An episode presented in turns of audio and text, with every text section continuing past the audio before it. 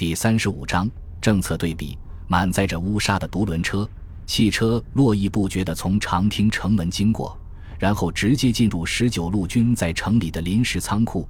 原本空空荡荡的高大房间里，随即被黑色的矿物填满。孙百里望着仓库里四五米高的小山，感到非常高兴，喜悦之情溢于言表。回到指挥部后，一直陪同在身边的杨英杰不解地问道：“孙百里。”你们十九路军的控制的地盘比我们红军大多了，你们军队的人数也比我们少多了。按道理说，你们的财政状况应该要好得多。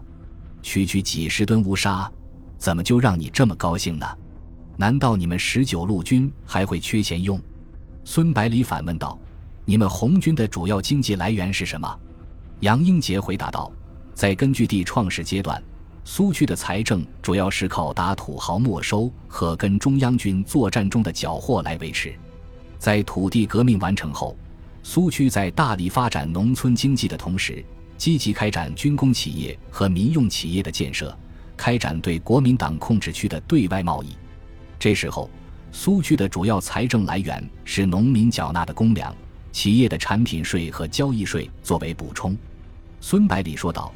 福建虽然地方比苏区大，但是我们十九路军非但不可能采用打土豪分田地的办法来进行资本的原始积累，反而要支付大量的金钱来从地主手中赎买土地，再分配给无地或者少地的农民，只这一块就是个沉重的负担。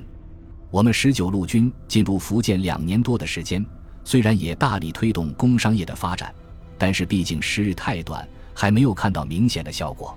这就是我们虽然地盘大、军队少，反而比你们更缺钱的缘故。”鲁大虎不屑一顾地说道，“赎买土地那一套，注定是不能成功的。要想真正解决农村的土地问题，只有用革命的暴力手段才是最直接有效的。”孙百里说道，“但是这样做的话，势必连累到一些中间阶层。其实，你们有没有想过，中央军的基层士兵几乎都是由农民的子弟组成的？”为什么在围剿红军的时候表现得这么积极呢？鲁大虎想不假思索地回答道：“当然，国民党对我们共产党进行丑化宣传的结果，底层的士兵不了解我们党的政策，完全被蒙蔽了。”杨英杰看着孙百里，脸上露出思索的神情，问道：“孙将军认为不是这个原因吗？”孙百里回答道：“这也是其中的一个因素，但是百里认为还有更主要的因素。”我们都是老于行伍的军人，应该知道，实际上每支军队都是掌握在中下级军官的手里。中央军的军官主要是黄埔军校的学生，这些人在入伍以前多是爱国的知识青年。在目前的中国，如果家里没有点钱的话，怎么有机会读书呢？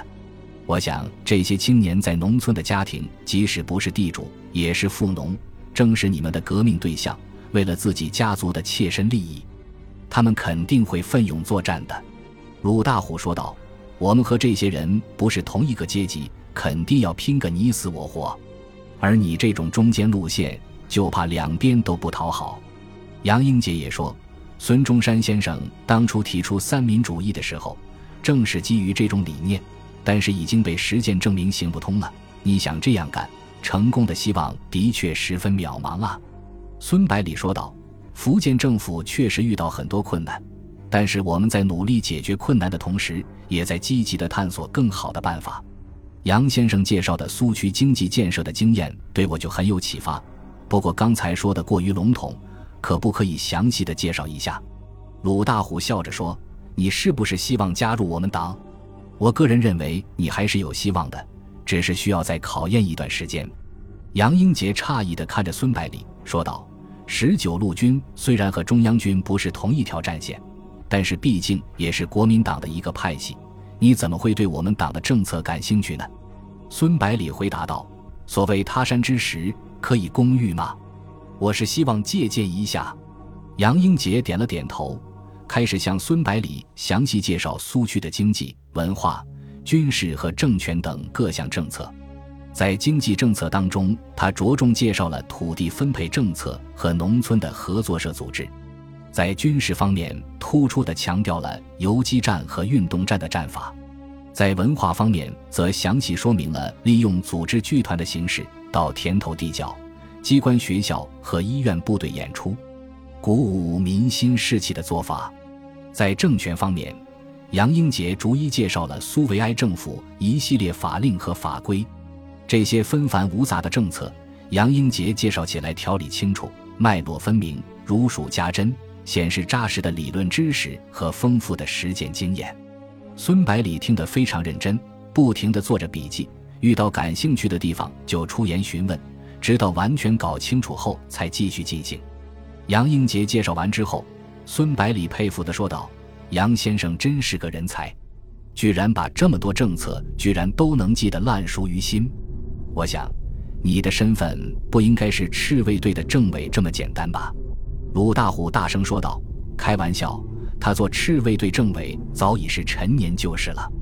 共产国际的那帮老爷到苏区以前，他就是政治保卫局的处长了。要不是反对苏反运动，怎么也不会到清流去当赤卫队政委。哪像我，赤卫队长一干就是五年。杨英杰说道：“你要不是脾气不好，最少也是正规军里的团长了。不过我以前的脾气也好不到哪里去。”听了他们的对话，孙百里终于找到了自己这段时间百思不得其解的问题。两次围剿之间，红军的表现判若两人，忽然变得不会打仗了，连忙问道：“这个共产国际是什么组织？为什么你们一定要服从他？”杨英杰就把共产国际和中国共产党的关系详细介绍了一遍，最后说道：“如果主力部队能够顺利突围的话。”我想再也不会听从那些老爷的指挥了。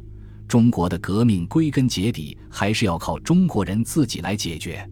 孙百里深有同感，说道：“是啊，如果没有这些外来的和尚，我们十九路军也不会险些全军覆没。”接着把陈明书在福建的所作所为讲了一遍。相同的经历把三个人的距离立刻拉近不少，气氛融洽了许多。孙百里乘机说道。杨先生对苏区的政策这么熟悉，到福建后能否和我们的财政厅长杜周南交流一下，帮助我们检讨前期的政策？杨英杰回答道：“只要对福建的广大工农群众有利的，我一定会竭尽所能来帮助你们。”孙百里连忙说：“肯定有利，我是中间派嘛，只会选择对两边都有利的事才做。”脸上露出满意的微笑。